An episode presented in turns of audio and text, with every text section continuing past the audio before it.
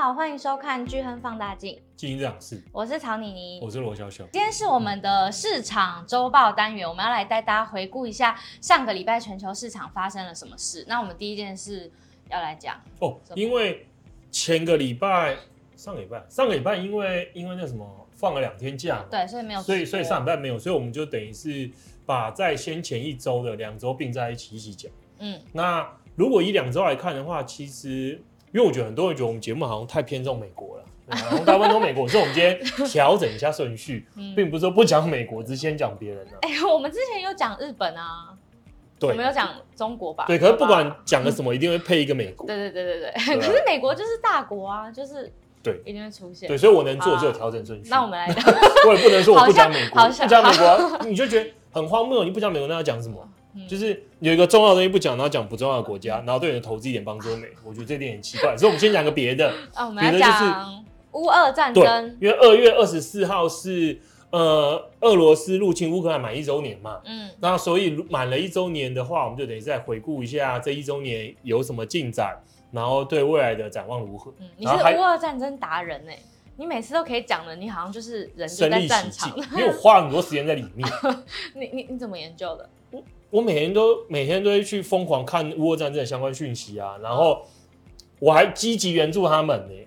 什么意思？我积极援助乌克兰啊。你有奉那就是给有啊有啊，像我之前买一个很酷的东西是，是因为俄罗斯入侵乌克兰嘛，嗯、初期的时候俄罗斯派很多飞机进去嘛，然后乌克兰把它打下来很多。嗯，那乌克兰也很聪明，打下来飞机，因为打下来飞机不可能说我把不像坦克嘛。坦克我可以把它拖回去修好，然后变成我的，然后来打俄罗斯。嗯，他飞机掉下来就坏了嘛。啊，乌克兰很聪明，说坏了要物尽其用啊，他就把那个飞战机掉下来的那个蒙皮啊，就是那铁，哦、把它拆下来做做成那个钥匙圈。哦，我就是你给我看的那个钥匙圈。对对对对，所以那钥匙圈的那个就是俄罗斯的战机。哦，我以为你，我我以为你有捐钱。哦，我有捐钱啊。你有哦？你说除了买这个？对对对啊，我很。当然呢，那、oh. 为什么的理由，我们之后再跟大家讲。因为我觉得所有台湾人都应该积极的捐钱给乌克兰，因为乌克兰每流的每一分血，然后这样说起来有有点有点有点有点可怜，就是台湾有点像吃他们的冷血馒头了。他们等于帮台湾挡掉了一次灾祸，所以我觉得我们应该积极积极的捐钱援助他们。是吗？你要、啊、你要这样讲，我们突然整个负担变很大哎、欸。所以大家赶快去捐钱，不捐钱至少去买一些钥匙圈啊，然后好像还有一些特殊的、欸、网网址要提供给大家。不行吧？然后买邮票，然后买一些 badge，就是那个臂章，然后还有一些特殊的盗版乐高组合，那些东西最后都会化为援助乌克兰的武器。嗯，好，那我们今天回到正题。嗯、回到正题，就是其实我们，因为我们其实一直以来都在关注乌俄战争的发展嘛。嗯，那不知道大家记不记得，是我们之前有几集是提到去年的时候中秋节的前后，乌克兰有一个大反攻，嗯，就是快速的抢回大概五个 percent 的失去的领土。嗯，那反攻之后呢，然后那那时候我们在后来说明会有人问到说，那乌俄战争的看法嘛？那我们说，冬因为冬天要到了，所以预期两边的战线大概就会停下来，嗯，就是进攻跟反攻应该都不会有太大进展。那这段时间一路到现在的话，我们如果再回顾的话，确实因为冬天，乌克兰很明显没有积极的作为，它大概就是巩固战线防守。那俄罗斯的部分的话，为了国内的一个民情啊，然后为了为为了国内的一个声望，所以很积极的在抢占抢攻乌克兰的土地，嗯。哎、欸，可是俄罗斯还有人吗？哦，俄罗斯有一亿多人呢。他们他们人不是一直在很大量的消耗掉？对，因为我觉得俄罗斯是一亿多人的大国，虽然说很多人都说它的人口老化跟男女失衡，所以国家的未来不是很健康。嗯，啊，可是你说国家未来不是很健康，那是几十年的事，他现在就还是有很广大的可以派上战场的人。可他们之前不是都已经把六十几岁都要上战场？哦，对啊，那又怎样呢？没有，俄罗斯的做法是，那不是是已经到最后阶段吗？没有没有没有，俄罗斯做现在做法是什么？现在做法是，俄罗斯的政权，很多人觉得俄罗斯是一个完整的国家，其实不是。俄罗斯是你可以理解成就是一个，一个是像是英国的母国，其他都是类似殖民地的加盟国。嗯殖民地的角色就是被压榨、被抢资源的，掠夺你的劳动力，然后掠夺你的资源来养肥。那个莫斯科的这些天龙人，嗯，那只要这些天龙人过得好，过上欧洲人的生活，这国家就顺利运作嘛。嗯、那至于说那被压榨的奴隶惨不惨，没有人在乎他们啊，因为反正教育水准很低嘛。那俄罗斯在这段时间作为就是从那周边的加盟共和国积极的抓人，然后丢到前线。嗯，那。你如果觉得我在唬烂，你可以去看一张图，忘了是谁制作，他要把那个俄罗斯各个地区的那个死亡率画成那个颜色的区块，边陲的那些地区的人死亡率最高。那你说中心的莫斯科啊，这些地方的人死亡率非常低，因为根本没抓他们啊，都去抓这些边缘的人。他边缘的人你知道有多惨？因为通常你如果去当兵嘛，阵亡国家要给你一个抚恤金嘛，嗯啊，因为那些没钱呐，啊，因为你是加盟，你那。反正殖民地不重要，有人啊死了，给他一袋饺子。饺子，你说水饺的饺子吗？天哪！然后征兵的时候也很荒谬，征兵的时候正常来讲，征兵说是会有，就是有时候是会有给额外奖金，会有钱的。啊，那因为跟讲过我没钱啊，每个地方给的不同，有的就给一袋鱼。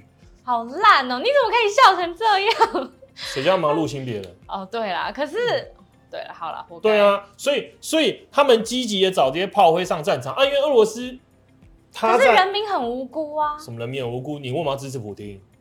哦，你支持一个邪恶政权，你就是邪恶的人呐。他们有能力说，我不要打，啊真的吗？一般的人民哪有？你说有资格？俄罗斯的民调是绝大部分人都支持他了。就支持这件事。那以俄罗斯这个民族的传统传统来看，他们也是疯狂喜欢去战争、掠夺人家土地的一个民族啦。所以我觉得没什么没什么好说的。那因为他们俄罗斯虽然说他有，因为说他开战以来啊，已经死了大概十五万人。嗯。然后坦克坦克应该损失了两千台，然后高级军官大概死了两千个人。那因为坦克等于是他比较好的一些先进武器都打完了嘛。打完之后就没剩什么武器，就拿那个以前以前苏联时代留下来的东西挖出来，就是老古董出来继续打。那、嗯、老古典老古董就没用，所以很多单兵的装备也不足。那时候最夸张就是在十二月的时候抓一堆人去去前线去送死嘛。嗯，然后大家也知道乌克兰很冷嘛，然后因为买的军服的钱被污掉，所以也没有军服。很，那不是冻死了？反正对他来讲不重要。嗯、我跟你讲，你都要理解一下，你不能用。台湾或者已开发国家人的思考方式去想这个国家，这个国家很酷。我先你先讲一下，因为苏联跟俄罗斯是一脉相承嘛。嗯。苏联时代大家都知道，苏联时代跟美国在冷战嘛。嗯。一边是北约，一边是华沙，互相都要毁灭对方。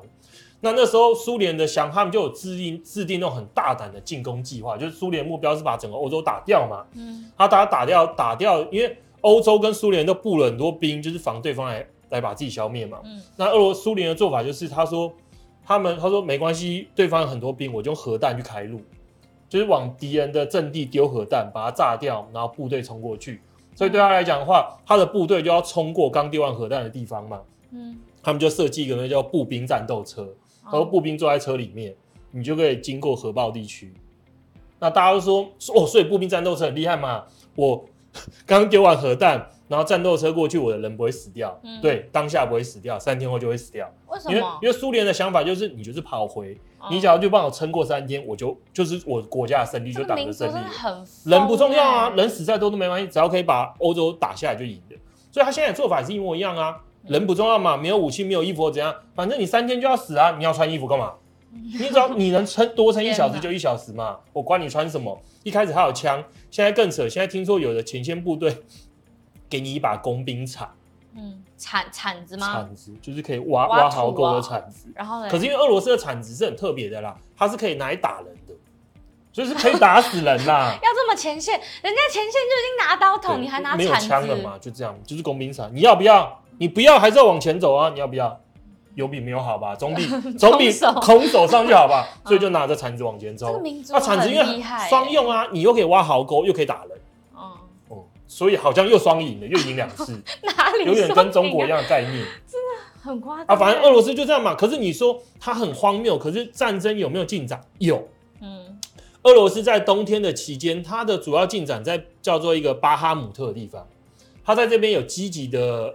前线也往前推了，然后一度传出乌克兰军队可能会退守，就是弃守，就是弃守巴哈姆特。虽然说目前两边还僵持，可这边是有进展。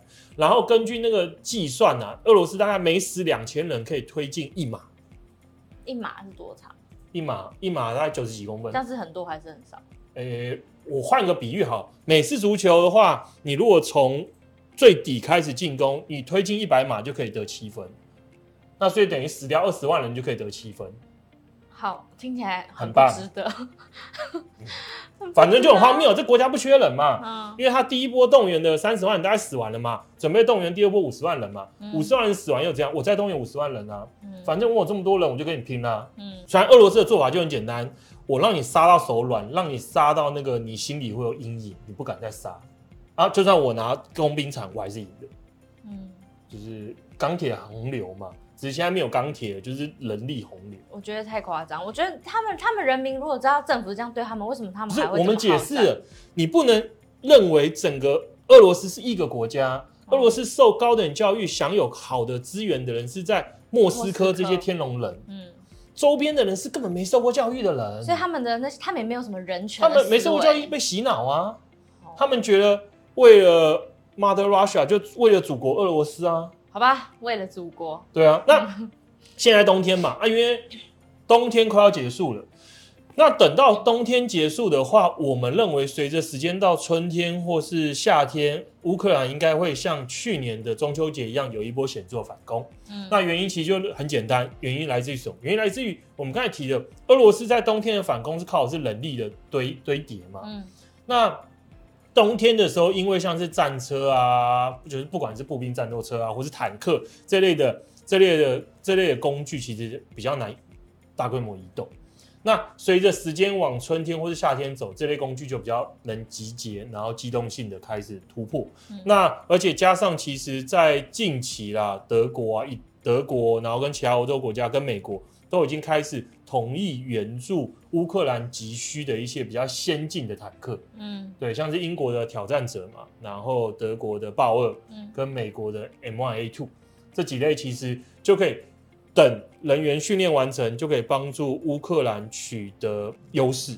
这样听起来乌克兰蛮有希望，可是就要看俄罗斯是不是也有中国的援助啊？对，你答对了，嗯，目前唯一的问题就在于，如果俄罗斯没有取得额外的援助的话。嗯那其实今年乌克兰，你说拿回大部分失土失土的几率是非常非常高，因为等于整个欧美国家都在支援他们，因为他有更多先进坦克了嘛。嗯、俄罗斯之前连人家没坦克的状状况下都打不赢的，嗯、更何况现在是自己的坦克没了，然后人家对方的坦克越来越厉害，嗯、然后自己只剩下奇怪的铲子。嗯、你说铲子近距离突袭拿枪的人，我觉得有机会。嗯，铲子打坦克车是不可能的啦。这铲子你遇到谁都不可能吧？乌克兰是要有武器的人、欸。没有没有没有，铲子在壕壕沟战不是不是不是，铲子在壕沟战很适合哦，因为壕沟就是近距离近距离对战嘛，嗯、所以近距离的情况之下，其实枪其实没有太多发挥的空间。可是我有刀，你只有铲子。没有没有没有，他的铲子很厉害。真的吗？真的真的，铲子厉害，铲子 一插下去人就死。是什么做的？嗯、你是不是用过？反正因为你有上战场。我没有上战场，讲什么鬼话？对我的梦里发生了。你敢上战场？没有，反正在壕沟战有用。可是你说，等到冬天过了，冰融化了，泥泞没了，土地重新变硬了，这个时候的坦克跟一些装甲车就是无敌状态。嗯，你手上没有用不完的的标枪嘛？嗯，那你也没有用不完的一些 RPG，所以你就不可能把我的坦克打掉啊。嗯，那我坦克只要进进来，你基本上就输了。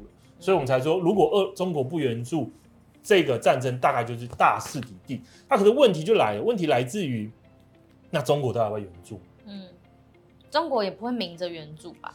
中国现在很两难，因为你因为中国对中国来讲，这是一个很很尴尬的赛局嘛。嗯，他希不希望俄罗斯输？当然不希望。嗯，因为俄罗斯输可能有几种输法嘛，一个是比较体面的，就是。俄罗斯自己拍拍屁股退兵，找个理由说我们赢了退兵。那普廷继续保有政权。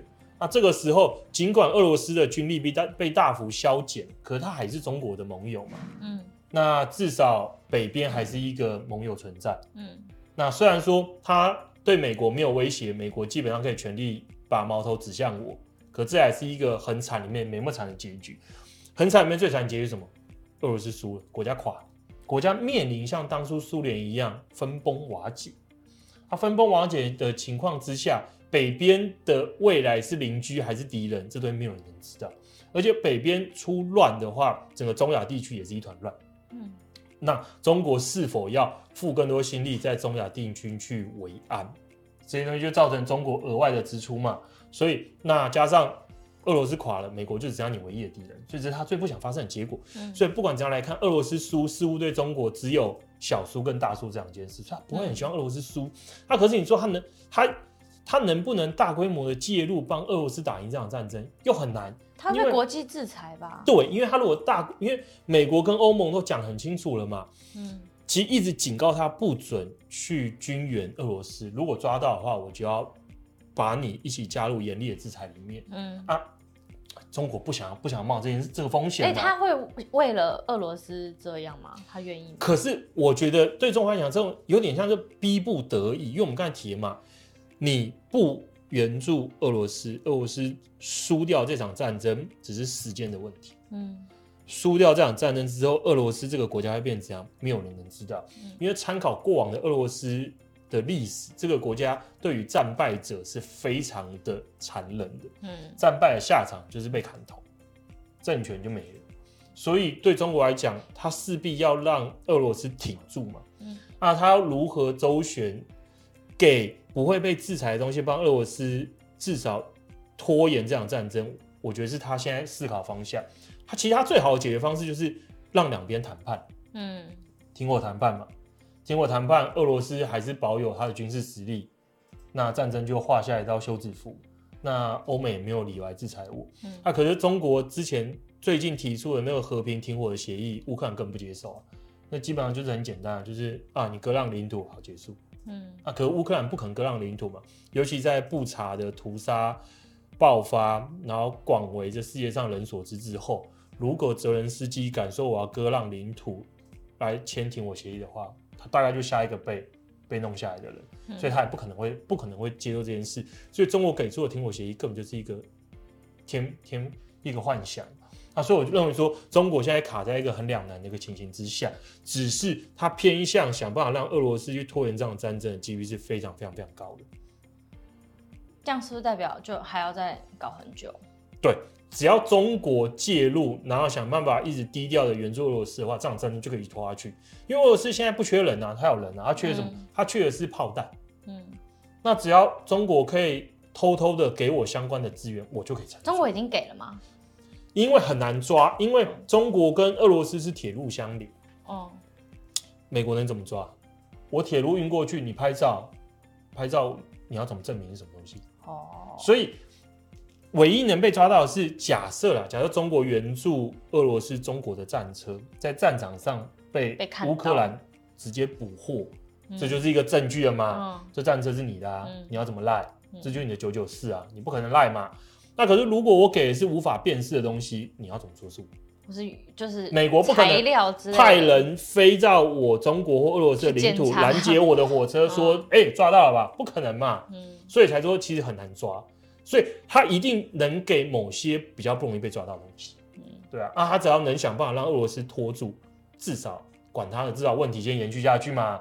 那至于俄罗斯能不能赢？天知道。那虽然说以我们角度来看，俄罗斯能赢的几率是非常非常低，趋近于零。嗯，那上礼拜其实除了这件事之外，还有另外一件很重要的大事。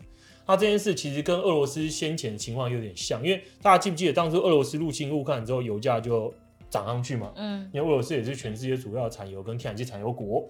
那另外主要的产油国在中东嘛？那中东最近看起来也有可能要出事。谁跟谁？伊朗跟以色列。那这边的话就必须跟大家解释一下，欧洲不是中东大概有几个主要的、主要的那个重要角色，嗯，一个是伊朗，嗯，那一个是以色列，那一个是沙乌地阿拉伯。那虽然说过往以色列跟其他中东国家的关系不好，可是因为近年随着伊朗的实力持续提高，那反正。沙乌地阿拉伯看伊朗不顺眼，那沙乌地阿拉伯的部队也没什么作战能力，所以就慢慢的看起来有要把整个中东相关的联盟带向以色列这个迹象。那以色列呃，以色列虽然说人非常的好战，不是好战，就是非常善战。可是以色列是个很小的国家嘛？以色列是个很小的国家的问题就是，呃，中国有一句老话，不是老话，中国中国的领导人有一句话，他说，他说，就算跟美国爆发全面的核战，他说我们宁我们就算放弃整个东部沿海一半，我们都还是可以存活下来。土地大国家有这个自信嘛？嗯，我给你炸啊，你把整个中国东南沿海炸掉怎样？我还是活得好好的、啊。嗯、对啊，我躲到那个，我又躲到重庆去躲起来啊，你们然后怎样？嗯，他可以色列是个小小的国家嘛，嗯、一颗核弹就 GG。所以以色列最怕就是对他怀有敌意的国家去做核弹。嗯，那对他怀有敌意的国家是谁？现在剩下就伊朗了。啊，伊朗其实一直持续在做核弹。那不管是美国或者是以色列自己这边公布的情报，伊朗的那个浓缩铀的浓度都已经快要逼近完成核弹的一个状况。嗯、那我们刚才提了嘛，如果你一个国家，尤其是你曾经遭受遭受过纳粹系统性灭绝的一个人种。你对这件事你会很严重看待，嗯，又有一个王八蛋要把我灭走，你会怎么做？不计代价毁灭它。嗯、所以我们认为说，以色列在这段时间里面很有可能跟伊朗对伊朗的这个浓缩铀啊设施发动攻击、啊、嗯，那过往来讲，之前有几个做法嘛，他之前在伊朗那个设施里面偷偷植入电脑病毒把它毁掉，那或者是偷偷去空袭它炸它。啊，反正炸不是我啊，我不知道谁炸的、啊。好惨啊！到底为什么现在这个时代还会打仗啊？就就就很简单嘛。你说以色列喜欢打人家吗？不是啊。嗯。啊，就有神经病说还把我灭种嘛。嗯。你能怎么办？不消灭他吗？所以，所以我们才说，现在看起来以色列跟伊朗在这段时间爆发冲突的几率是非常高。嗯。那如果中东爆发事情的话，因为以色列我们刚才提嘛，跟沙乌地阿拉伯其实之间的秘密外交关系在改善。那沙乌地阿拉伯相较以色列更讨厌伊朗，所以他们势必是会跟以色列结盟，一起消灭掉，不是消灭掉，就是至少把核武这个威胁铲除掉。那这件事情在近日很有可能发生。那如果发生的话，对油价就当然就是一大力度。我们现在要进入我们的干爹时间。欢迎大家到巨亨买基金开户，然后输入我们巨亨买诶巨亨放大镜的听众专属代码 FUNDDA，就会送十张零手续费单笔零手续费的优惠券，那就欢迎大家来开户。如果你是刚看我们节目，我觉得建议你可以做的基第一件事一定很简单嘛，订阅。对，因为你如果觉得喜欢，你就订阅嘛，然后按赞，嗯、开启小铃铛嘛，嗯，这几个，然后你之后就会可以继续看我们之后的节目，嗯，那如果再看一下你觉得不错，成为忠实的观众，你下一步该怎么做？你下一步该做的是，你可以看我们更多其他的管道的一些文章或是研究资源，像是我们，嗯、你可以加入我们的放大镜的粉丝团，对，我们有 Facebook 跟 Instagram 的社团。因为我们里面有很多相较于相较于影片之外的一些额，有些是补充的，嗯，它有些是不一样，有些是从完全不同角度出发的。所以如果你喜欢我们节目，你就可以进一步扩展，多看我们其他地方的内容，还有我们的文章啦，就是我们的影片底下都会有附上我们的原文，因为我们都会，我们每个礼拜都会有各种不同的一些投资的分析文章，嗯。对，然后如果你到这一步，然后你也加入了我们不同的粉丝团啊，或者是 IG 啊，然后你又觉得不错，那这时候你就可以考虑来我们这边开户嘛。嗯，我觉得这是比较顺的一个流程。嗯，你在我们这边用这个放大的开户代码开户，那你就问说，那我都看那么多资源，我开户有什么好处？哎，我觉得应该先讲我们公司到底是干嘛的吧？大家是不是不知道巨亨买基金是什么？会不会？我们就是一个一站式的一个，嗯，就是。基金平台就是等于是一个基金超市，就在我们平台上，基本上你想要买的基金都可以买到，对，都可以直接在购组。对，好，对，那我们平台的优势就是超级无敌便宜。你如果都有来领那个优惠券，你基本上买什么都是不用手续费，零对成本。所以其而且我们没有后收型基金，所以你相较于你去银行啊，或者是其你去直接去基金公司买，这里绝对是最便宜的。嗯，这是第一个。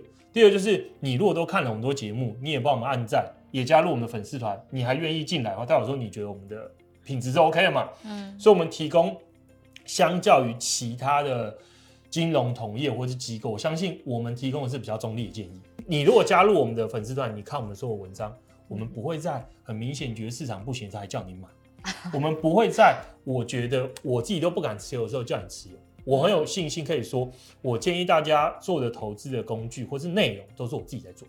嗯，对，这这这是第二点。那再来的话就是，那到底我加入了用这个代码还有什么外好处？我们目前还规划了，就之后用这个额外代码的人，看有没有会有一些独立的，只有他们收得到的一些数据图表或报告。哦，未来对，对未来，因为我觉得这样才能做出区隔嘛。为什么我看了你节目之后还要用你的代码开？嗯嗯，然后也在规划中看有没有一些别的跟粉丝互动的机会啊，或者一些回馈。嗯嗯，好，那就谢谢我们的干爹。那接下来我们要讲一下，就是之前哎、欸，近期有一个蛮有名的论文，然后就在讲联准会它到底是不是真的敢调整它的通膨目标？对，最近其实很有趣，有两篇论文。第一篇是，诶、欸，如果常在看看那个财经新闻的话，会知道说，其实《华尔街日报》有个记者，嗯。有个记者，那个记者号称是最了解联准会的人嘛，就是他都有一些一手的一些消息，他也常常提前泄露联联准会在想什么给市场，有点像是做沟通了，嗯，让市场先预期联准会怎么做，当联准会真的这么做的时候，就不会过分害怕。嗯，所以这论文是他写的？不是不是不是，静静听我说完，你说完。那这个记者在应该两周前吧，两周还是三周前，他引用了一篇论文，嗯，他引用一篇论文之后。就是写了一个结论，结论就是说，如果啦，如果可以在通膨预期不失控的情况之下的前提下的话，联总会可以考虑把通膨目标提高到二点八个 percent。嗯，啊，你看嘛，因为现在市场怕什么？市场怕的是因为通膨下降速度好像比预期来的慢。嗯，所以如果通膨下降比预期来的慢，联总会要达成它的通膨目标，势必就要升更多的息。嗯，啊，市场不喜欢升息。所以市场不喜欢，那、啊、可能你反过来讲，那这个东西前提是因为他为了完成通膨目标。那如果我把通膨目标放宽了，嗯、就是举个更简单的例子哈，可这样不就等于是很像你考试，然后本来就是六十分及格，然后你一直及格不了，所以你就把及格分数调到可能四十分。对啊，可是你如果可以，你会不会想这么做嘛？会嘛？像假设你念研究所，嗯、那假设说你每一科都要平均的平均要 B 以上才研究所毕业，我要花很多。我要花很多时间念书嘛？嗯，今天教授跟我说，哦，平均只要低就可以毕业，你会反对吗？对考生来讲当然是好，当然很开心啊，对啊，这样随便念都会毕业啊。嗯，那所以他的这个东西一出来，很多人就很开心啊，因为如果联总会把通膨目标从二变到二点八，就代表他不需要升那么多息啦。可这样没有解决根本问题，不是吗？你你对很多人来讲，什么叫根本问题？哦，因为本来的两 percent 也只是喊出来，很多人的目标是投资赚钱呢、啊。哦，什么是根本问题？你说他们也不在乎通膨到底高或低？对啊，我我能赚钱就好，我管通膨目标是。可是这个根本问题是联准会要处理这个问题啊，联准会自己说他要处理这个问题、啊。不是，所以这边，所以所以他引用这篇论文，当然是里面我们先我们现在讲这篇论文好，嗯，因为因为他的结论是这样，那重点是还是要看一下这篇论这篇论文到底写什么，才让他得出这个结论。嗯。这篇论文其实就是又是老样子，因为大家都想知道通膨的下降的速度够不够快，那到底什么时候可以完成通膨目标嘛？嗯，所以就丢很多变数，还有通膨又拆成几个嘛，像是呃房屋就租金相关的，嗯、然后扣除房屋的服务，然后然后那个应该能源，然后扣除能源的商品，大家就猜这几类，嗯，然后去建几个模型去做做预估，然后照他的照他的说法，就他。建了几个情境分析嘛，一个就是经济发展的轨迹跟去年底的时候联总会预期的一样，嗯，就是软着陆嘛，就是通失业率只有微幅升高，这是一个。那另外一个就是预期是软着陆，就是通膨那个失业率升高的幅度很低。然后最后一个就是硬着陆，同那个失业率升高了，最多的时候升高了超过四个 percent。嗯，然后算出这不同情境之下，到二零二五年底的时候，美国通膨会变多少？然后算出来说，按照联总会去年的预估，或者是软着陆的预估，核心通膨到二零二五年底还是到不了两个 percent，还是两个 percent 高。所以以逻辑上来讲，如果联总会要维持二零二五年底将核心通膨降到两 percent 目标的话，它目前的预估过分乐观。软着陆不可能，嗯，硬着陆才有机会让通膨到目标，这是这是他他论文里面很大很大部分的核心。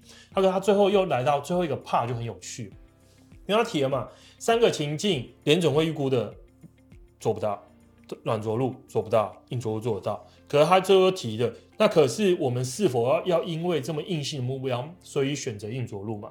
因为硬着陆会带来更高的失业率，嗯，会带来更多的伤害嘛。所以他就弄了一个类似评估的一个方式，评估说到底合不合理。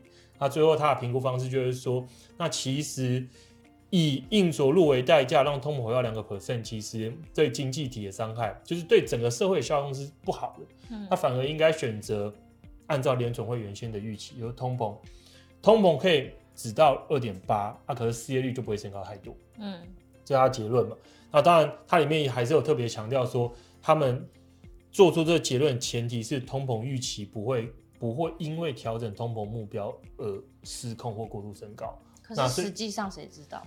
对，所以这很有趣，这这有趣是另外一件事。那反正反正记者就引用这一段，然后就给了这给了这个暗示嘛，说如果通膨预期不会显著失控的话，那其实可以考考虑调整通膨目标。那这就是我们刚才提的有点荒谬的一件事。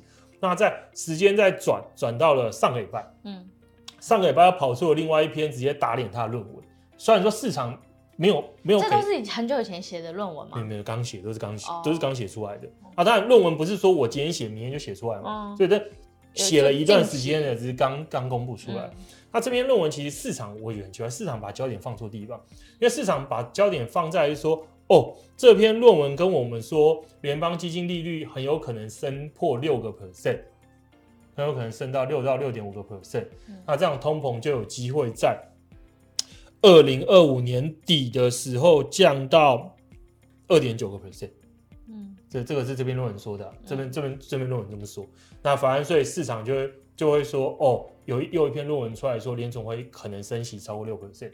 啊，不过我觉得这个重点可能放错，因为因为它里面只说极端二十五 percent 的情形之下，联总会要升息超过六。嗯，那以平均而言呢，他认为联总会大概就升到五点六就差不多。嗯，啊，五点六其实跟目前市场预期是没有太大变化。嗯，那可是这篇论文真正的核心在于后面几个部分，他讨讨论一件事是调整通膨目标到底是对还是错？嗯。我觉得这一点才是重要，因为他他直接就给了呼应前一篇论文的一个结论。嗯，他的结论是就很简单，不应该，坏处多于好处。他坏处多于好处的原因，其实他有列了几个优点是什么，缺点是什么。那为什么缺点比优点重要？就是把市场可能会反映的一些因素放进来吗？不是不是不是，你你想要知道详细的，你可以看加入我们的粉丝团，哇我们的粉丝团这边没有要讲，是不是？我觉得讲这有点太多，粉丝团里面有完整，有比较完整的，我们把优缺点都条列出来，然后把它的结论也整理给大家。嗯、那我们这边简短的诉说一下他的看法，就会是调整通膨目标的主要的一个逻辑依据是什么？主要逻辑是依据是因为。我们目前面临的社会是，如果不调整通膨目标嘛，联准会每次升息的那个最终值可能不多，就是可能就升到三个 percent 就是极限。那三个 percent 到下一次下一次经济衰退，我的弹药空间很有限，我可能就只能降息三 percent。那可如果把通膨通膨的目标放宽，我的升息幅度可能可以到四个 percent。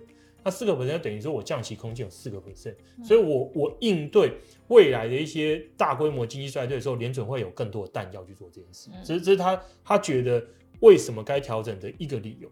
那至于他说为什么不该这么调整，因为他说也很简单嘛，你想一想，一个经济体在运作的时候，面临很严重经济衰退的时间多还是少？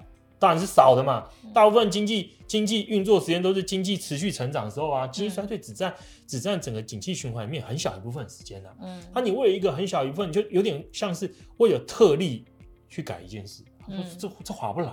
那另外他他也提到说，为什么不应该调整通膨目标？原因来自于几个，一个是当通膨变高的时候，通膨的波动就会跟着变多，嗯，通膨的波动变大。大家对通膨不确定性就会变高，通膨觉变高，大家的投资或消费行为就会显著改变，因为你对未来不确定性很高嘛。嗯，你对未来不确定性很高的时候，你就很难去制定一些投资政策，或是借钱的，或是一些借钱策略。他说这个对对整体社会当然是不利的。然后另外就是大家会觉得你没有公信力。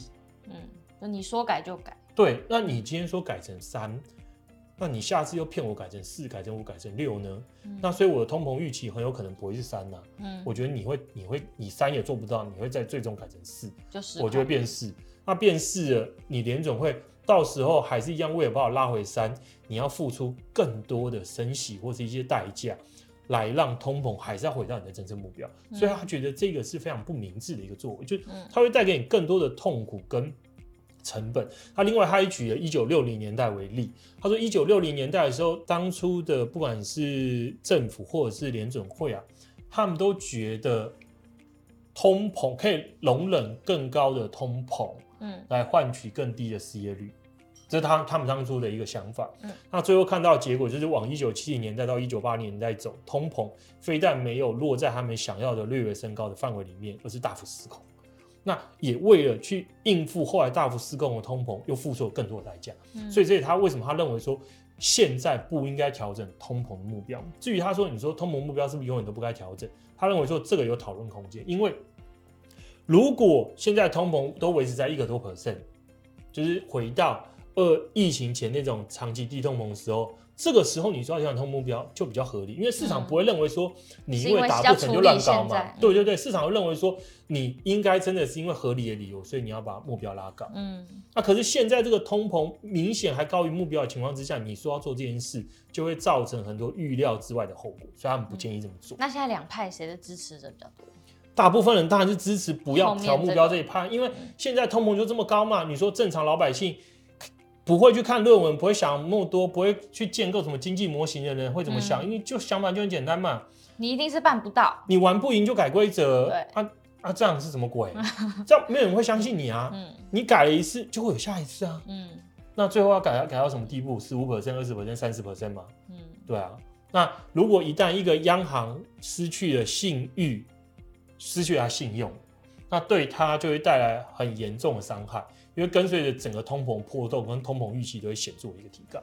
嗯嗯，最近有观察到一个很有趣的事，就是呃，不是也不是很有趣的事啊，就随着市场重新调整升息预期之后，美元开始升值嘛。嗯。那新兴市场货币开始贬值。嗯。那新兴市场货币贬值，我们就拉一下，从今年一月底以来，新兴市场如果主要新兴市场国家货币贬值的多寡，跟它基本面的一个连结，嗯，我们去看发现一件很有趣的事，因为。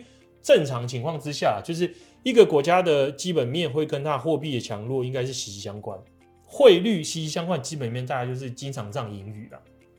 因为如果你的如果大家预估你这一年这个国家有大量经常账盈余，就是说会你的出口比进口多嘛，嗯，那所以你会有。相相较于本国货货本国货币的需求会大于供给，所以你的货币理论上是要升值的才对啊。嗯。可是我们最近去看一下，很奇怪的是，如果以各大洲来看，新兴亚洲普遍对于今年的经常账盈余预估都是好的。嗯。可是新新兴亚洲货币在这一轮的贬值幅度，大部分是居前。这点就很吊诡啊！啊，为什么跟基本面不符？那我们那我们就回头去看一下，其实也很合理，因为从去年十月以来的到今年一月底的这一轮的欣赏货币的一个升值贬值幅度表现很强劲，就是韩环为主的欣赏货币。嗯，啊，所以他们在过往那段时间升值的幅度比较多，那所以现在贬值幅度同样就回吐部分过去的升值嘛，而并不是整个。整个什么新兴亚洲的基本面开始显著的变差，大家大家对大家看法变得很悲观呐、啊，所以我们认为说近还不要因为近期新兴上亚洲货币的贬值幅度好像比较大，就对它失去信心。它只是回到合理一点的水平，就是这样。你升得多就嗯就吐回去比较多嘛。嗯、那我们对于整个如果以周别来看的话。经济基本面还有受惠于中国程度，我们认为就新兴亚洲还是其中里面比较好、比较健康。嗯嗯，好，那节目的最后，我们要就是再次欢迎大家来订阅我们的巨亨放大镜的频道，然后加入我们的 Instagram 还有 Facebook 的社团，然后如果你有兴趣想要。买基金的话，就欢迎到我们的巨亨买基金，然后用我们的 FUNDDA 的听众限定的优惠来开户。好，那今天的节目就到这里，我们下集见，大家拜拜。拜拜。投资一定有风险，基金投资有赚有赔，申购前应详阅公开说明书或投资人须知。本公司经主管机关核准执照字号为一一零金管投顾新字第零零八号。